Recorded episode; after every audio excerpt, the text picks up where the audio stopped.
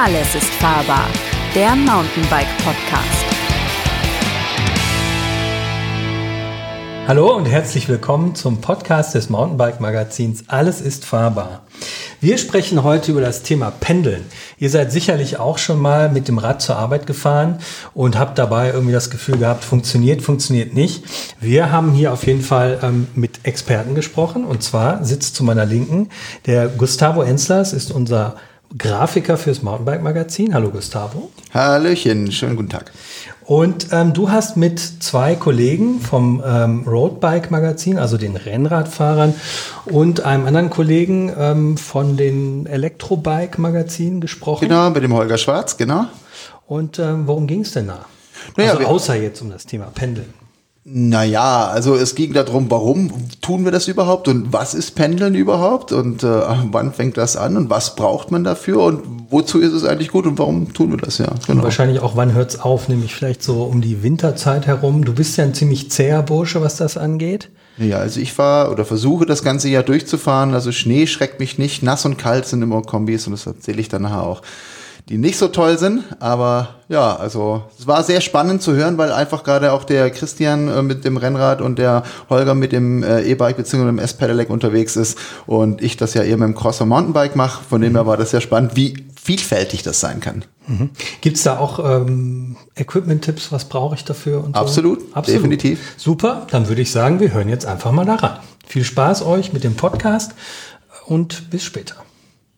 Ja, hallo, herzlich willkommen zu unserem kleinen Fahrrad-Podcast. Heute zum Thema ähm, Pendeln mit dem Fahrrad zur Arbeit. Mein Name ist Christian Brunker. Mit mir im Studio ist der Gustavo Enzler.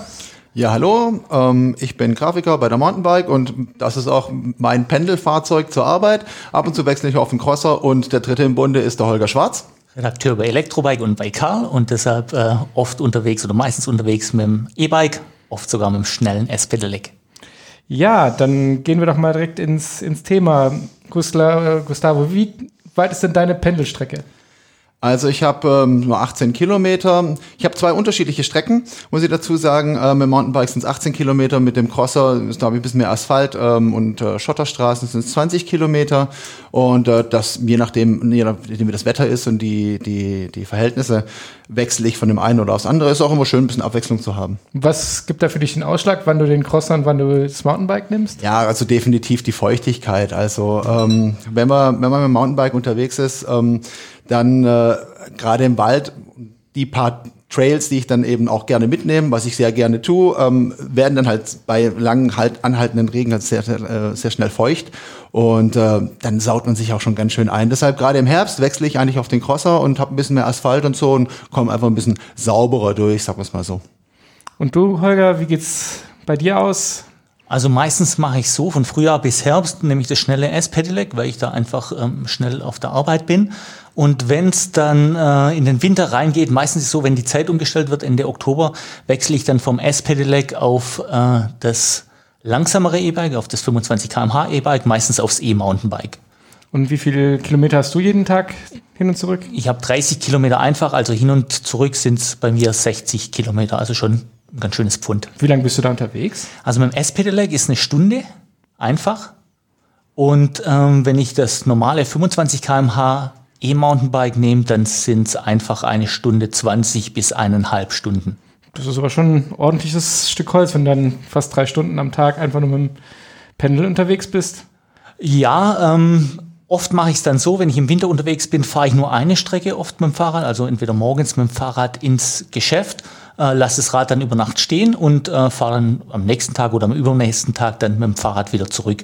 Äh, weil sonst wären es wirklich drei Stunden und das ist dann schon, ja, es ist eine lange Strecke. Wie lange ist bei dir, äh, Gustavo? Ja, also mit dem, ähm, mit dem Mountainbike bin ich so 45 Minuten unterwegs, mit dem Crosser brauche ich ein bisschen länger, ähm, was so ein bisschen an den Streckenverhältnissen liegt. Ähm, so im Vergleich mit, mit den öffentlichen Verkehrsmitteln, ich wohne ziemlich nah an der S-Bahn-Haltestelle, also es ist total komfortabel, ich kann fünf Minuten direkt an der S-Bahn äh, S-Bahn sein. Ähm, brauche ich aber auch 45 Minuten, bis ich dann quasi dann auch von der S-Bahn-Station dann wieder in Stadtmitte und im Büro bin. Ähm, natürlich äh, muss man halt diese ganze Umkleidegeschichte noch mit abziehen. Ja, also das äh, klar dauert dann im Winter natürlich länger, weil man natürlich viel mehr Sachen anhat und sich dann auch noch, das kommt ja dazu, beim Pendeln ziemlich wichtig, duschen muss. Ähm, Und äh, von dem her ist das äh, schon also keine Zeitersparnis, aber es ist unwesentlich länger, was ich eigentlich zum Fahrradfahren brauche, als wenn ich jetzt mit öffentlichen Verkehrsmitteln fahren würde. Aber jetzt mal ganz, ganz dumm gefragt, warum macht ihr das eigentlich? Warum ist für euch sozusagen das Pendeln oder das Fahrrad als Mittel des, des Weges für die Arbeitsstrecke so ähm, wichtig und, und praktisch? Naja, also für, für mich muss ich jetzt einfach ganz klar sagen, dass es, ähm, ich habe keine Wartezeiten, ich ziehe mich zu Hause um, ich springe sofort aufs Fahrrad, ich muss also nicht irgendwie zur S-Bahn-Station laufen und da einfach noch irgendwie drei, vier Minuten warten, bis die S-Bahn losfährt. Ab und zu fährt sie ja halt dann auch nicht. Ne? Rückwärts genau dasselbe. Ne? Ähm, da kommt man dann ab und zu nicht direkt quasi aus dem Geschäft raus. Man hat noch ein Telefonat oder ein Gespräch oder wie auch immer und äh, ähm, kommt dann, verpasst die S-Bahn vielleicht um ein, zwei Minuten, bleibt dann einfach nochmal noch mal eine halbe Stunde länger, bis die nächste kommt. Ähm, das kann ich mir mit dem Fahrrad komplett sparen, da bin ich unabhängig. Ich meine, bei dir ist es ja auch so. Ich meine, du hast ja schon einen ordentlich langen Arbeitsweg. Weshalb machst du es dann mit, mit dem Fahrrad, wenn du sagst, mit der S-Bahn wärst du ja vielleicht schneller? Aus einem ganz pragmatischen Gesichtspunkt. Ich bewege mich gern, ich mache gern Sport. Und wenn ich mit dem äh, Fahrrad ins Geschäft pendel, dann, dann, dann verbinde ich das Sportmachen mit, äh, mit, mit einer anderen Zeit, äh, die ich normalerweise in der S-Bahn sitzen würde. Also ähm, ja, nutzt die Zeit einfach sinnvoll aus. Ne? Ja, also ich muss dann auch sagen, das geht mir, fühle ich mich, mich wiedererkannt, weil bei mir ist es auch so, wenn ich mit dem Fahrrad zur Arbeit fahre, das sind, äh, ich brauche auch so ungefähr eine Dreiviertelstunde, je nachdem, hin und zurück. Also hin geht es ein bisschen schneller, weil es mehr bergab geht. Aber das ist halt so Zeit, die ich dann nicht sinnlos in der Bahn sitze und irgendwie versuche totzuschlagen, sondern die bin ich aktiv, die bewege ich mich, da äh, habe ich sozusagen mein Training. Ich habe auch zu Hause mit Familie, da ist dann die Zeit für ähm, andere Freizeitausfahrten einfach begrenzt und so komme ich halt dann trotzdem in der Woche auf meine 150 Kilometer, die ich einfach nur mit dem Fahrrad hin und her fahre, die ich dann wirklich für mich habe, die ich mir nicht irgendwo sonst samstags, sonntags aus der Familienzeit irgendwie rausschnitzen muss. 150 Kilometer, das ist aber auch schon ordentlich. Also das heißt, du fährst jeden Tag oder? Also jetzt den, den Sommer über habe ich es eigentlich täglich gemacht. Also seit, ja, also was ich ich habe es einfach festgestellt, die S-Bahn nervt mich, weil ich stehe dann in einer Bahn, dann bin ich zu früh da, dann fährt sie nicht, dann ist Stellwerkstörung, Fahrzeugstörung, was weiß ich was, irgendwas ist ja immer. Oder ich gucke nachmittags auf, aufs Handy und dann ist wieder eine Störungsmeldung, S-Bahn fährt nicht, Störung, Verspätung. Und ich habe halt einfach gemerkt, mit dem Fahrrad bin ich entspannter, auch wenn ich vielleicht zwei, drei Minuten länger brauche, aber viel mehr ist es gar nicht. Und dann fahre ich halt los, wenn ich fahren will. Mein, ich fahre, ob ich früher oder später ankomme, ist sozusagen ganz allein meine Entscheidung, mein, meine Tagesform sozusagen. Und wie gesagt, das ist halt einfach Zeit, die ich für mich habe. Und ähm, ja, da bin ich echt, echt glücklich mit. Und jetzt, wo es Richtung Herbst, Winter geht, ist es natürlich ein bisschen schwieriger, vor allem weil es dann nachmittags, abends dunkel wird. Und das ist jetzt dann nochmal das ganze Lichtthema und äh, man gegen Wetter und sowas kann man sich schützen, aber Licht ist, finde ich, so ein ganz, ganz entscheidendes Thema, gerade wenn man in einem Großraum wie hier in Stuttgart äh, rein und raus fährt, dass man gesehen wird. Wie machst du das denn eigentlich, wenn du im Wald, im Crosser unterwegs bist?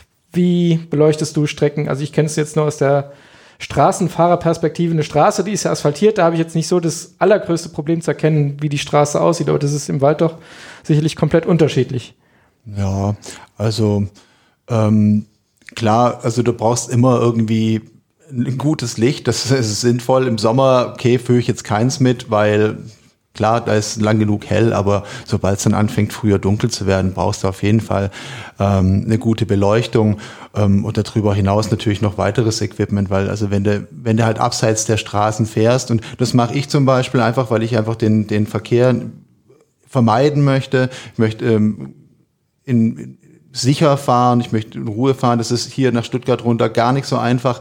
Ähm, ähm, weil es einfach viel Verkehr gibt, gerade zu den Stoßzeiten und Rush Hour. Und da versuche ich auf Feldwege und Waldwege auszuweichen. Und da ist es dann halt natürlich immer so, sobald du eine Panne hast, ne, du hast irgendwie einen Platten oder sonst was, da ist dann nicht irgendwie die U-Bahn-Station in der Nähe, wo du mal kurz reinspringen kannst, sondern du stehst dann halt erstmal da. Aber nochmal kurz zurück zu den, zu den, äh, wie häufig fahren wir eigentlich, beziehungsweise was ist denn eigentlich, ähm, ab wann ist man denn so der Pendler? Holger, wie sieht's denn bei dir aus? Also ich gucke schon, dass ich regelmäßig pendle. Das heißt, im Sommer gucke ich, dass ich jeden Tag mit dem Rad ähm, hier ins Geschäft und, und wieder heimfahre. Wenn es dann Herbst wird und wenn es ein bisschen ungemütlicher wird, gibt es dann schon so Tage, wo ich sage, komm, heute lieber mit der S-Bahn. Also vor allem, wenn es regnet oder wenn es jetzt ziemlich dunkel ist, dann steige ich mal auf die öffentlichen um. Ab und zu äh, verbinde ich auch die öffentlichen mit, mit Fahrrädern, was ich auch gern mache. Ich, ich fahre einen Teil mit den öffentlichen, leih mir dann ein Rad aus. Es gibt hier gerade in Stuttgart gibt's so äh, schöne Möglichkeiten, sich über Regiorad zum Beispiel ein Rad an, einer, ähm, an einem Bahnhof auszuleihen und dann die letzten paar Meilen dann noch mit, ähm, mit dem Rad zu machen. Also da kann man auch ganz schöne Kombinationen machen zwischen öffentlichen und äh, zwischen Fahrrad. Gibt's Ich auch. Das ist auch ein, ein guter Tipp, einfach, wenn du sagst, okay, du musst in den Ballungsraum äh, mitten nach Stuttgart rein, dass du halt nicht bis ganz nach Stuttgart reinfährst, sondern fährst irgendwie zu einer Station, wo man halt gut in die Bahn steigen kann und fährt dann die letzten fünf, sechs Kilometer oder sowas, wo es dann vom Verkehr einfach nicht mehr geht äh, mit der Bahn. Ja, mache ich, mach ich gern, weil manchmal ist einem auch nicht so äh, danach, dass man die ganze Strecke fahren will. Man hat vielleicht nicht ganz so viel Zeit, nicht ganz so viel Lust und dann kombiniert man das miteinander. Das finde ich echt eine, eine schöne Alternative. Das funktioniert bei dir ganz gut, weil ich habe das oft be äh, beobachtet schon, dass die S-Bahn, vor allem auch die Fahr Fahrradabteile, ähm, dass die relativ voll sind und dass man da nicht, also manchmal stehen, also wenn da schon wenn zwei Fahrräder drin stehen, dann ist da fast kein Durchkommen mehr. Ne? Also gerade in der in der Rush Hour, wenn die S-Bahn sehr voll sind. Machst du das trotzdem? Funktioniert das? Ja, dann steige ich auf so oder leih mir ein Rad aus. Das heißt, ich nehme es gar nicht mit in die S-Bahn, sondern ähm, bin am Zielbahnhof, hol mir das Fahrrad und äh, gebe es dann hier kurz vorm Büro wieder ab. Da gibt es über Stuttgart verteilt so verschiedene Ausleihstationen und das ist ganz praktisch. Also das mache ich gern. Nee, also ich wollte nur sagen, wo du sagtest, von wegen, ja, mit, mit schlechtem Wetter und sowas. Ich meine, das ist ja immer so dieses, dieses Thema, man nimmt sich vor zu pendeln und dann guckt man morgens aus dem Fenster und sieht irgendwie kalt und ungemütlich aus und man denkt so, äh, jetzt raus. Ähm, ich habe halt die Erfahrung gemacht, wenn man es dann trotzdem macht, ähm, das gibt einem unheimlich viel, weil man merkt so, hey, es war dann doch nicht so schlimm wie vorher befürchtet. Meine Ausrüstung, Bekleidung gibt's halt schon mittlerweile auch echt gute Sachen, gerade auch was so Regen angeht oder Überschuhe, Winterschuhe, gute warme Handschuhe, die dann ordentlich warm halten. Also das ist so, wenn man sich dann man darf nicht morgens entscheiden, ob man jetzt mit der Bahn fährt oder mit dem Rad, sondern es muss eigentlich am Abend vorher schon mit dem Blick auf, auf die Wettervorhersage feststehen, okay, dann lege ich mir die Sachen raus, weiß, okay, morgens sind so, keine Ahnung, drei, vier, fünf Grad jetzt im Herbst und Winter, dann fahre ich und dann lege ich mir die Sachen raus und dann gibt's halt morgens keine Diskussion, fahre ich oder fahre ich nicht, sondern das steht dann fest und dann wird da nicht mehr drüber nachgedacht. Ich finde, das ist so ein, kommt man, hat der innere Schweinehund hat einfach keine Chance. Ja, das ist ein gutes Ritual, auf jeden Fall. Ich habe das auch gemerkt, als ich angefangen habe zu pendeln, dass es sehr sinnvoll ist, sich am Abend schon vorher vorzubereiten, weil dann tatsächlich dann am Morgen die Krustelei tatsächlich äh, wegfällt und man einfach das ganze Material schon hat. Man wird auch zum ziemlich intensiven Wetter-App-Nutzer, habe ich gemerkt. Also es ist äh, interessant, wie ich da teilweise schon am Freitag irgendwie auf die App gucke und zu checken, wie das Wetter nächste Woche wird. Sonntagabends dann nochmal, klappt es wirklich? Wie hat, hat sich das äh, bewahrheitet? Bleibt das Wetter stabil? Äh, kann ich fahren? Wobei ich fahre schon auch, wenn es regnet, also Hunde und Katzen sollte es nicht regnen, aber na, so ein leichter Nieselregen hält mich jetzt heutzutage auch nicht mehr ab. Einfach aber auch natürlich, weil ich mittlerweile über die entsprechende, das entsprechende ähm, Bekleidung verfüge, um, äh, um mich da ein bisschen zu, vorzuschützen. Gibt es denn Wetterprognosen, wo du sagst, okay, bei denen fahre ich definitiv nicht? Also bei mir als, als, als Straßenfahrer sage ich, okay, wenn es nach Glatteis aussieht, Schnee, weil ich mir gerade jetzt auch so Nebensträßchen, äh, schmale Wege rausgesucht habe, die jetzt nicht geräumt werden, das ist dann für mich ein No-Go, wo ich sage, okay, dann muss der Renner halt in der, im Keller bleiben und dann geht's halt nicht anders als mit der Bahn. Wie ist es bei dir?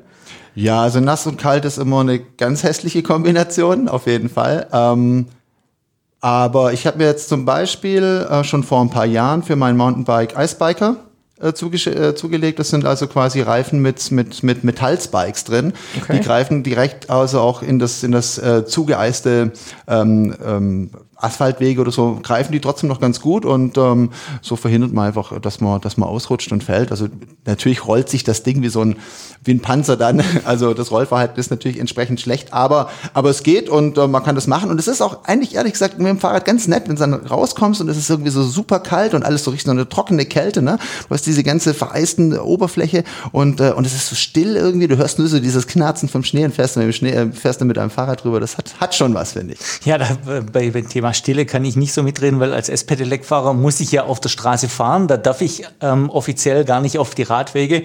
Und da konkurriere ich eigentlich dann meistens mit Fahrrädern und äh, nicht mit Fahrrädern, sondern mit Autofahrern.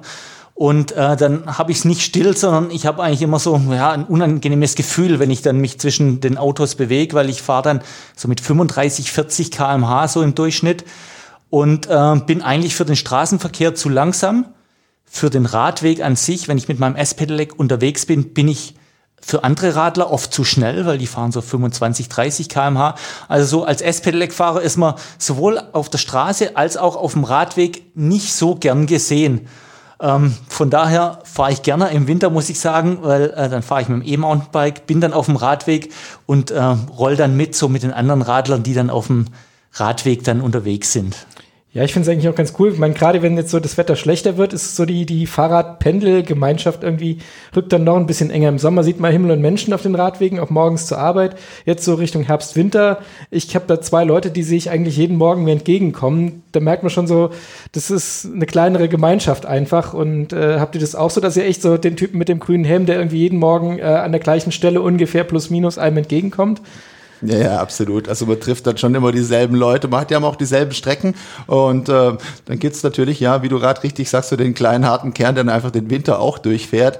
Wobei ähm, was ich, was gerade äh, noch mal gehört habe, du fährst quasi äh, aus normale Mountainbike oder E-Mountainbike dann im Winter. Ich habe das auch mal ausprobiert und habe festgestellt, dadurch, dass man es, okay, wenn man natürlich jetzt gegen das ähm, Gewicht anfährt ne, und dann selber noch mal mittritt, ähm, wird einem schon warm. Aber wenn man sich jetzt einfach nur auf die Motorstärke verlässt im Winter, wird einem super schnell kalt. Ja, das ist wirklich so. Also ähm, und man fährt ja dann bewusst nicht schneller als 25 km/h, äh, weil man dann auch so äh, denkt, ach komm, ich bleib drunter, weil dann kann ich mich unterstützen lassen. Und ähm, es ist wirklich so, wenn ich mal mit einem äh, Biobike, also mit einem ähm, Rad ohne Motor fahren sollte, komme ich verschwitzter an im Geschäft, als wenn ich mit einem E-Mountainbike fahre. Weil E-Mountainbike meistens unter 25 und fahre ich gemütlich und ich habe einen höheren Puls, wenn ich mal ohne äh, Motor unterwegs bin. Reicht denn der, der Akku für deinen Arbeitsweg? Der ist ja schon relativ lang oder musst du da echt auf die Akkukapazität achten? Das ist eine gute Frage. Also äh, beim Kauf von meinem S-Pedelec war die Akkugröße wirklich der, der entscheidende Faktor, weil ich habe es, wie gesagt, 30 Kilometer einfach mhm. und äh, bin dann auf einen Akku gegangen mit über 700 äh, Wattstunden, weil alles andere ähm, hätte es mir nicht ins Geschäft und wieder ähm, äh, nach Hause gereicht. Ich hätte zwischenladen müssen, was man machen kann, aber was ein bisschen unkomfortabel ist. Deshalb war fürs schnelle S-Pedelec war wirklich die Akkugröße war der entscheidende Faktor. Merkst du denn, dass das im Winter, äh, dass der Akku weniger Kapazität hat, wenn es kälter wird? Auf jeden Fall, auf jeden Fall äh, gibt es da größere Unterschiede, also zumindest richtig merkbare Unterschiede, dass äh, im Sommer habe ich von meinen fünf Ladebalken, wenn ich ähm, morgens ins Geschäft fahre und abends wieder zurück, habe ich wenn ich abends heimkomme, äh, noch zwei Ladebalken. Und im Winter ist es nur noch einer. Also da muss ich wirklich mal gucken, ähm, dass ich ähm, ja da keine größeren Extratouren mache, weil sonst äh, wird es wirklich eng, selbst mit 700 Wattstunden. Und mit dem E-Mountainbike? Mit dem E-Mountainbike habe ich das Glück, dass ich einen zweiten äh, Akku habe, den ich draufstecken kann und das nutze ich dann auch. Dann habe ich einen Doppelakku und dann reicht's mir, dann bin ich dann bei ja, 800 Wattstunden und das reicht auf jeden Fall äh, hin und zurück. Meistens ist so, mit dem S-Pedelec fahre ich dann wirklich mit höchster Unterstützung, immer nur mit höchster Unterstützung, weil dann, wenn man mit S-Pedelec unterwegs ist, will man natürlich auch die 40 km/h fahren, hat dann dementsprechend die, die höchste Unterstützung. Beim E-Mountainbike ist es manchmal so, dass ich mal mit mittlerer Unterstützung fahre, äh, je nachdem, wie ich drauf bin, wie ich Lust habe, äh, wie ich mich selber verausgaben will. Der Ersatzakku, lässt es sich am, am Rad montieren oder trägst du den im Rucksack mit? Nee, der, der lässt sich an den Rahmen festmachen, was mhm. ich ganz praktisch finde, weil dann muss man nicht selber tragen. Mhm. Ähm, Nochmal das Thema Ausrüstung. Äh, jetzt gerade speziell im Winter, was, auf was legst du denn da bei deiner Bekleidung Wert? Also ich finde, da muss man sehr darauf achten, jetzt gerade Herbst, Winter, dass man flexibel ist, weil jetzt im Herbst war es halt oft so, morgens richtig kalt, nachmittags kam dann die Sonne raus und man hast einen Unterschied von morgens, keine Ahnung, drei Grad. Nachmittags sind es dann vielleicht neun, zehn, elf. Sprich, mit den Sachen, mit denen man morgens leicht fröstelt, wenn man losfährt, kocht man halt äh, abends am, am Weg in, äh, nach Hause in der eigenen Suppe. Gerade weil es halt bei mir jetzt auch der Weg abends geht halt mehr bergauf, morgens geht es halt mehr bergunter, das verstärkt das Ganze noch. Deswegen ist es für mich halt extrem wichtig, dass es flexibel ist. Also da setze ich halt schon auf so kürzere wärme bib shorts mit Beinlingen oder Knielingen drunter. Die kann man dann, wenn es wärmer wird, einfach ausziehen oder halt umstellen. Das ist, oder halt dann noch eine zusätzliche Windjacke einfach oben drüber. Die kann man morgens anziehen. Nachmittags geht sie in die Trikottasche leicht zusammengerollt und so kann man sich dann relativ nach dem Zwiebelprinzip anziehen und entsprechend anpassen. Das ist halt einfach, dass man je nach Bedingungen sich, sich ausrüstet. Das finde ich ist ganz, ganz entscheidend. Das wird dann schon schnell ziemlich viel Geraffel. Also ich merke das auch immer so mit, mit dem ganzen Equipment, dass man, also Kleidung, Beinlinge, Armlinge, dann natürlich auch äh, klar frische Unterwäsche fürs Büro und vielleicht mal ein Ersatz-T-Shirt oder ein Polohemd oder je nachdem, was man eben so braucht. Äh, plus eben Ausrüstung, Ersatzschlauch, weil ich meine, ich fange ja nicht irgendwie morgens auf dem Weg zur Arbeit, falls ich da einen Platten bekomme, irgendwie an äh, dann einen Reifen zu flicken, sondern da habe ich einen Ersatzschlauch dabei, am besten vielleicht auch äh, eine Kartusche, eine Pumpe sowieso, damit es einfach schnell geht, damit ich dann eben auch rechtzeitig ähm, in, ins oder mich das einfach nicht zu so sehr aufhält, so eine Panne. Und äh, also ich kann wirklich immer nur mit Rucksack fahren. Also ich brauchte einfach so viel Material immer dabei, äh, anders geht das nicht. Aber es ist äh, schon ganz schön viel und ähm, man ist dann, also es ist auch so, auch so eine Sache irgendwie, wo ich, wo ich denke, äh, das, das ähm, macht das, ähm, das, dieses Pendeln mit dem Fahrrad einfach auch mit aus. Man ist dann schon immer froh, dann im Büro zu sitzen und irgendwie ist es warm und man sitzt an seinem Rechner und kann quasi arbeiten. Das ist, äh, hat den warmen Kaffee vor sich. Also gerade im Winter ist das schon was Feines. Ja, gerade der Kaffee, den, der ist auch so des Morgens das Erste, was dann, man geduscht dann am äh, Schreibtisch sitzt, Kaffee und dann kann der Tag losgehen. Man hat irgendwie den, den Kopf schon freigepustet. Das finde ich schon, schon echt gut. Ich meine, was ist denn euch auch noch wichtig? Wir hatten es jetzt schon leicht angedeutet, so die Infrastruktur. Ich meine, wir sitzen hier in einem Unternehmen, was sich das Radfahren auf die, die Fahnen geschrieben hat. Ich glaube, wir sind da schon relativ gut ausgestattet. Aber was ist sozusagen die, für andere Arbeitgeber jetzt als, als Beispiel, was ist wichtig, wenn man den Leuten ermöglichen will, mit dem Fahrrad zur Arbeit zu kommen. Was würdest du da, Holger, als, als notwendig erachten einfach? Ja, als S-Pedelec-Fahrer habe ich ja oft das Problem, dass ich äh, Radwege nicht äh, fahren darf. Und äh, da wäre es für mich, wäre es eigentlich sinnvoll, dass S-Pedelec äh, S-Pedelecs auf Radwegen auch fahren dürfen, dass Radwege also für S-Pedelecs freigegeben werden. Klar ist es für Radfahrer oft so, äh, wir haben es vorher schon thematisiert, dass äh, da kommt ein schneller S-Pedelec-Fahrer, ähm, ist für die anderen Radfahrer nicht, nicht, immer, nicht immer schön, aber es gibt ja Möglichkeiten, zum Beispiel äh, die Geschwindigkeit auf Radwegen äh, auf 30 km/h zu deckeln. Da würde ich als Rennradfahrer ein entschiedenes Veto einlegen, aber Da können, können, wir, können wir sicherlich noch diskutieren, aber zum Beispiel in Tübingen haben sie es jetzt so gemacht, da gibt es erste Radwege, die für S-Pedelecs freigegeben sind wo aber die Geschwindigkeit auf 30 km/h äh, gedeckelt ist, wo also die Unterschiede zwischen schnellen S-Pedelec-Fahrern und normalen Fahrradfahrern nicht so hoch sind. Und es ist für mich jetzt eigentlich eine ganz sinnvolle Lösung. Ja, ich finde es vor allem sinnvoller, wenn man dann auch hingeht, die Radwege entsprechend breit zu machen, dass du entsprechend zum einen überholen kannst, zum anderen ist es ja oft so, da ist dann mit Gegenverkehr und wenn die dann noch schmal sind, dass man dann einfach nicht Möglichkeiten hat, auch mal zu überholen mit dem entsprechenden Abstand. Man will ja nicht mit 30 Zentimeter Abstand an einem Frau mit Kinderwagen vorbeifahren, sondern wenn die dann entsprechend breit sind, dass man besser überholen kann, dann finde ich, nivellieren sich auch die Geschwindigkeitsunterschiede relativ deutlich. Aber auch noch zurückzukommen, ähm, was Arbeitgeber tun können, man die Infrastruktur hier, wir haben Duschen, wir haben Spind. Ähm, was würdet ihr da sagen, ist, ist ganz entscheidend, dass man das Pendeln halt möglichst bequem ähm, durchführen kann, also sowohl zu Hause als auch auf der Arbeit? Ja gut, ich denke für die ähm, gerade die E-Bike-Fraktion ist eine Ladestation oder Lademöglichkeit sicherlich äh, sinnvoll, ähm, wenn der Arbeitgeber sowas anbieten kann, dass er sagt, okay, ähm, diejenigen, die mit dem E-Bike äh, kommen, können quasi ihre Akkus laden. Ähm, erlaubt ist es ja eigentlich, wenn es nicht die ausdrückliche Genehmigung nicht, dass dann quasi, ich glaube, ich habe das Wort Stromdiebstahl schon mal gehört, ähm, gilt, ich glaube, auch für, für normale Handys. Ne? Ähm, ja, das sollte man sicherlich auf jeden Fall mit dem, mit dem Unternehmer oder mit dem Arbeitgeber klären vorher, wenn man dann mit, äh, mit dem ähm, E-Bike kommt und seinen Akku dann mitbringt. Äh, Duschen sollten da sein. Als S-Pedelec-Fahrer schwitze ich weniger, weil da werde ich immer unterstützt. Aber wenn ich gerade mit dem E-Mountainbike komme, äh, dann bin ich doch verschwitzt das eine oder andere Mal. Dann soll, sollte eine Dusche da sein. Sollte ein Umkleideraum am besten da sein, am besten für Männlein und Weiblein getrennt. Ähm, ja, das ist das, was, was an Infrastruktur vom Arbeitgeber zur Verfügung gestellt werden sollte. Also ich finde es halt auch ganz, ganz entscheidend, dass es halt Abstellplätze gibt für Fahrräder, auch für hochwertige Fahrräder, also nicht irgendwo weit draußen auf dem Parkplatz sind irgendwie drei Bügel, wo irgendwie der 100-Euro-Hobel neben deinem S-Pellet, ich weiß nicht, was es gekostet hat, aber es ist ja jetzt auch kein, kein billiges Rad, genauso wie mein, mein Rennrad oder Mountainbike-Crosser, die will man ja nicht irgendwo draußen unter freiem Himmel die ganze Zeit stehen haben, wo man es nicht im Blick hat. Absolut. Also das ist, das ist ja eine, eine, eine Entwicklung, die jetzt auch immer stärker wird. Immer mehr Schnellradwege oder Radschnellwege, wie sie auch immer heißen, äh, werden ja gebaut, ähm, um einfach auch in die Ballungszentren den Verkehr zu entlasten und äh, immer mehr Leute mit dem, mit dem Fahrrad, E-Bike oder normales Bike, ist ja egal, äh, zum, ähm, zur, zur Arbeit zu bringen.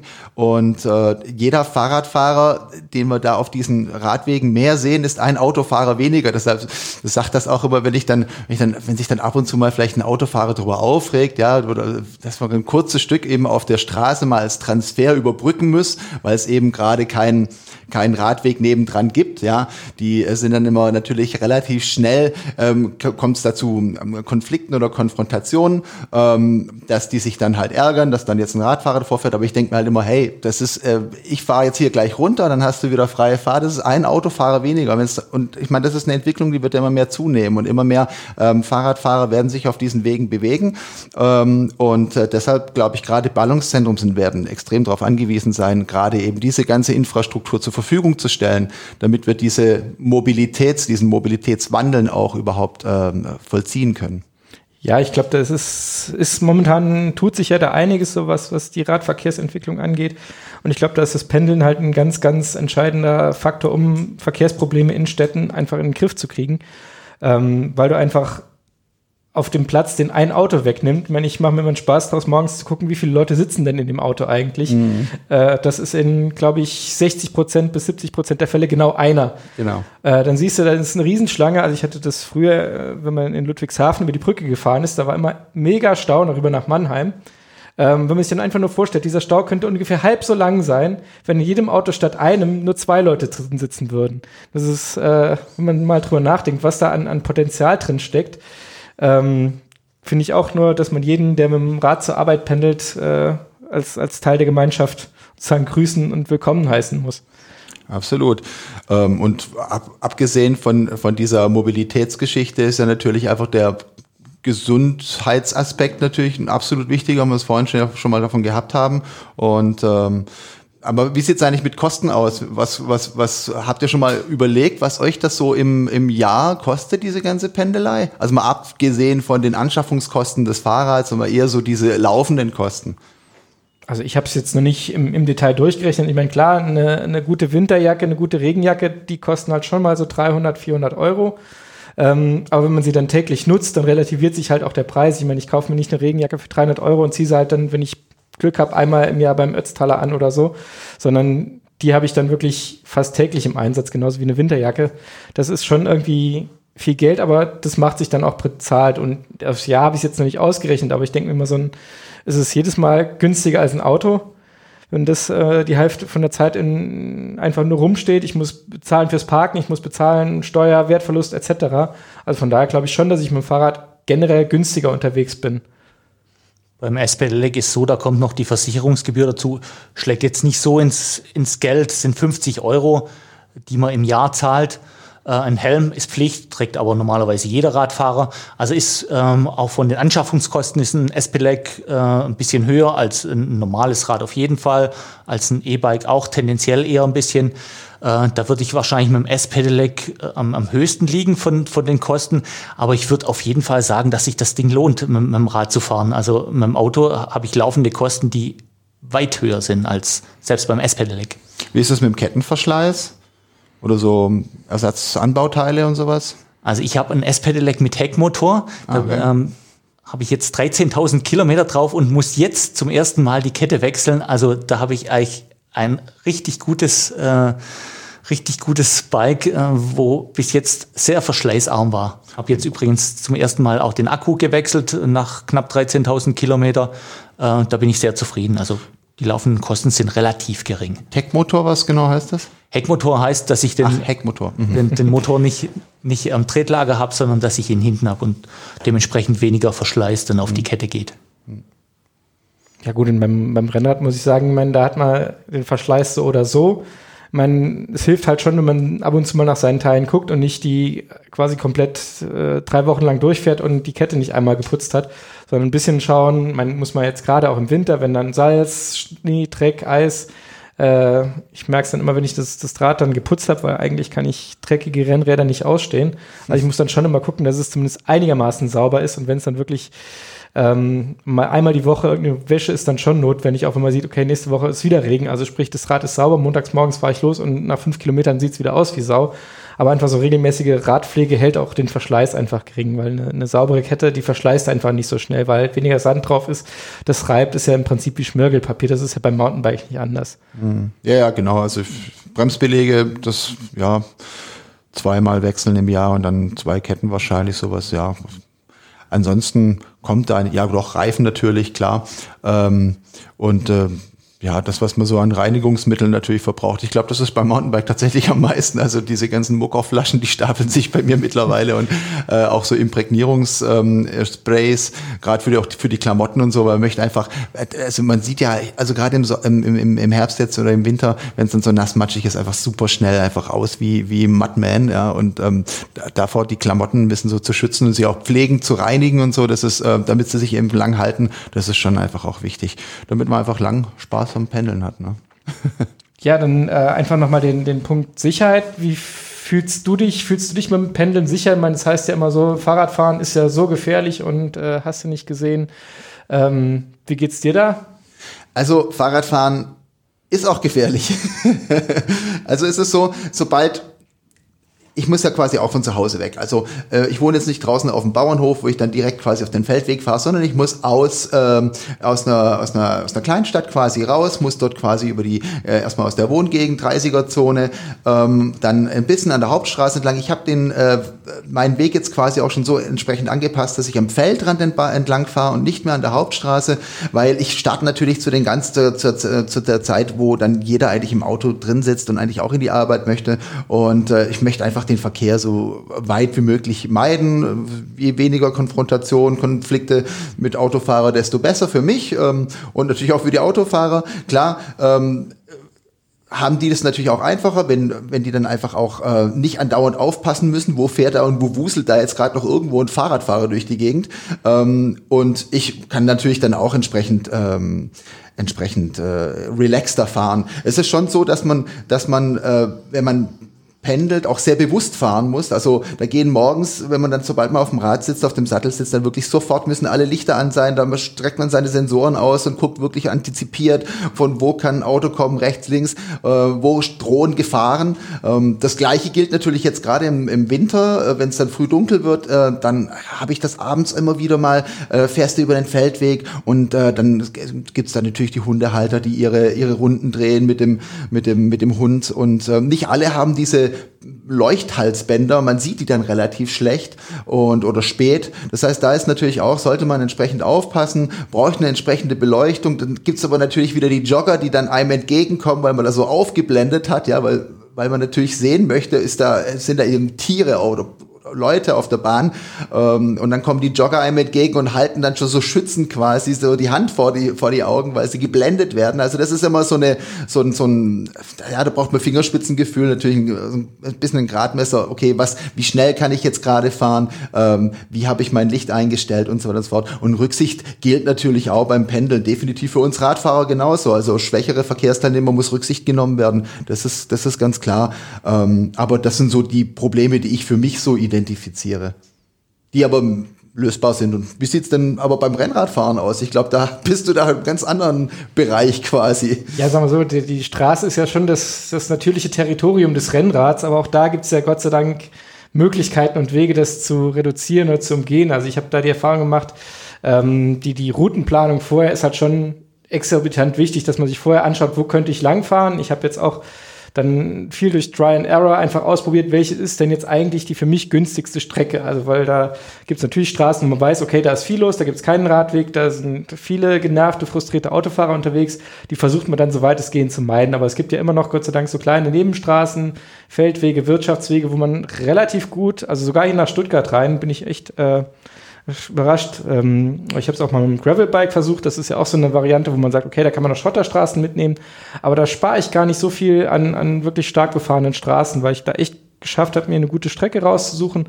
Und das ist auch, was ich jetzt sagen würde, als, als Tipp ähm, für andere, die mit dem Rennrad zur Arbeit fahren wollen. Schaut, probiert, versucht irgendwie vielleicht einen kleinen Umweg, aber dafür einfach entspannter zur Arbeit kommen. Das ist echt ganz, ganz entscheidend ähm, wichtig, einfach um, um den Sicherheitsaspekt einfach zu erhöhen. Und ich meine, klar, dass man mit, mit allen Sinnen dabei sein muss und äh, Fehler von anderen einfach erwarten muss. Wenn man weiß, okay, ob der Autofahrer beim Rechtsabbiegen jetzt auf den Radfahrer achtet, da ist man dann einfach so geschult, dass man sagt, okay, lieber mal ein bisschen runterbremsen, schauen, ob er ihn wirklich gesehen hat und dann erst vorbeifahren. Einfach aus, aus Selbstschutz. Und dann halt muss man leider Gottes auch mal auf seine Vorfahrt ein bisschen verzichten. Ähm, dann finde ich, geht's eigentlich. Und natürlich, dass man, was Beleuchtung und Bekleidung angeht, so auffällig und sichtbar sein muss, wie es nur irgend geht, ähm, ist ganz klar auch ein, ein, wesentlicher Aspekt. Also ich bin da auch mal so ein bisschen ähm, mit der Bekleidungsindustrie sind, die dann schwarze Winterjacken auf den Markt bringt, wo ich mir denke, ja, das ist jetzt nicht zielführend. Und dann heißt ja, da sind Reflektoren drauf, die ungefähr den, den, die Größe eines Fingernagels haben haben. Und ich denke mir dann immer so, ja, bis der Autofahrer den gesehen hat, hänge ich auf der Motorhaube. Also sind da, aber so cool in Schwarz. ich weiß. ist ja dann immer was gesagt wird. Ja, wir bieten die Winterjacke in Neongelb und Neonrot an und in Schwarz und gekauft wird sie zu 80 Prozent in Schwarz. Na klar. Das ist halt dann, muss man sagen, ja, dann ist halt jeder selbst schuld. Aber ich bin immer dafür, je sichtbarer ich bin, desto früher werde ich gesehen, desto eher kann der Autofahrer dann auch mich, mich wahrnehmen. Und ich bin dann auch immer in der, der Warte, Radfahrer oder je mehr Radfahrer im Prinzip auf den Straßen unterwegs sind, desto eher kommen sie den Autofahrern auch ins Bewusstsein, dass sie wissen, okay, ich muss die Straße teilen. Dann ist so der, der Radfahrer nicht das, das außergewöhnliche Objekt, was dann irgendwie alle Jubeljahre mal auftritt, sondern wenn sie permanent an Radfahrer gewöhnt werden, dass dann einfach auch sich eine Routine einspielt. Ja, dann ähm, vielleicht auch noch mal ganz konkret, warum pendelst du jetzt sozusagen als, als letzte Frage in die Runde? Also ich mache das, ähm, um meine Fahrzeit in der Woche sicher zu haben. Das, äh, das ist tatsächlich äh, mit, mit das Ausschlaggebende. Am Wochenende komme ich nicht so häufig dazu. Es ist auch so, dass ich am Wochenende lieber mal mit meinem fünfjährigen Sohn eine Runde drehe. Das ist dann aber auch keine Sportrunde, sondern eher so eine gemütliche Runde. Man muss ja überlegen, beim Pendeln ist es ja eigentlich, also für mich immer so, ist es eine, eine, ähm, eine Bewegung, die kein Genussfahren ist, sondern die tatsächlich dazu dient, von A nach B zu kommen und zwar möglichst schnell. Ne? Und ähm, deshalb, ja, das ist für mich dann schon eigentlich so eine diese diese Sporteinheit, die ich dann quasi jeden Tag habe. Deshalb versuche ich das auch so oft wie möglich zu machen. Wie gesagt, außer es regnet Hunde und Katzen und äh, das ist für mich einfach ein toller Gesundheitsaspekt und vor allem auch umweltschonend quasi voranzukommen. Ich pendel gern, weil ich mich super gern bewege, weil ich die Zeit äh, effektiv nutze und nicht in, in der S-Bahn oder sogar im Auto rumsitze. Und weil ich abends, vor allem auf dem Heimweg, dann abends entspannt heimkomme und äh, den Kopf frei bekomme. Bei dir? Ja, also ich kann das auch mit dem Kopf frei bekommen. Ich merke, dass wenn ich irgendwie Stress auf der Arbeit habe, dann gebe ich halt ein bisschen mehr Gas, gebe mal ordentlich äh, sozusagen in den roten Bereich teilweise, einfach um sich wirklich frei zu fahren, den Kopf frei zu bekommen und sozusagen dann weiß ich, wenn ich ankomme, dann ist Arbeit, bleibt hinter mir und dann komme ich nach Hause, dann muss ich wieder mal duschen, aber danach ist sozusagen der, der Arbeitsaspekt abgeschlossen und ich genieße es halt auch so, weil ich weiß, okay, das ist die Zeit, die ich für mich habe, ähm, wo ich fahre so schnell wie ich will, für mich ähm, und das würde ich auch nicht missen wollen. Ich kann es echt nur jedem empfehlen, das einfach mal auszuprobieren. Falls ihr Anregungen, Kritik oder Wünsche zu unserem Podcast habt, könnt ihr die uns gerne schreiben unter der E-Mail-Adresse podcast at mountainbike-magazin.de. Vielen Dank und auf Wiederhören.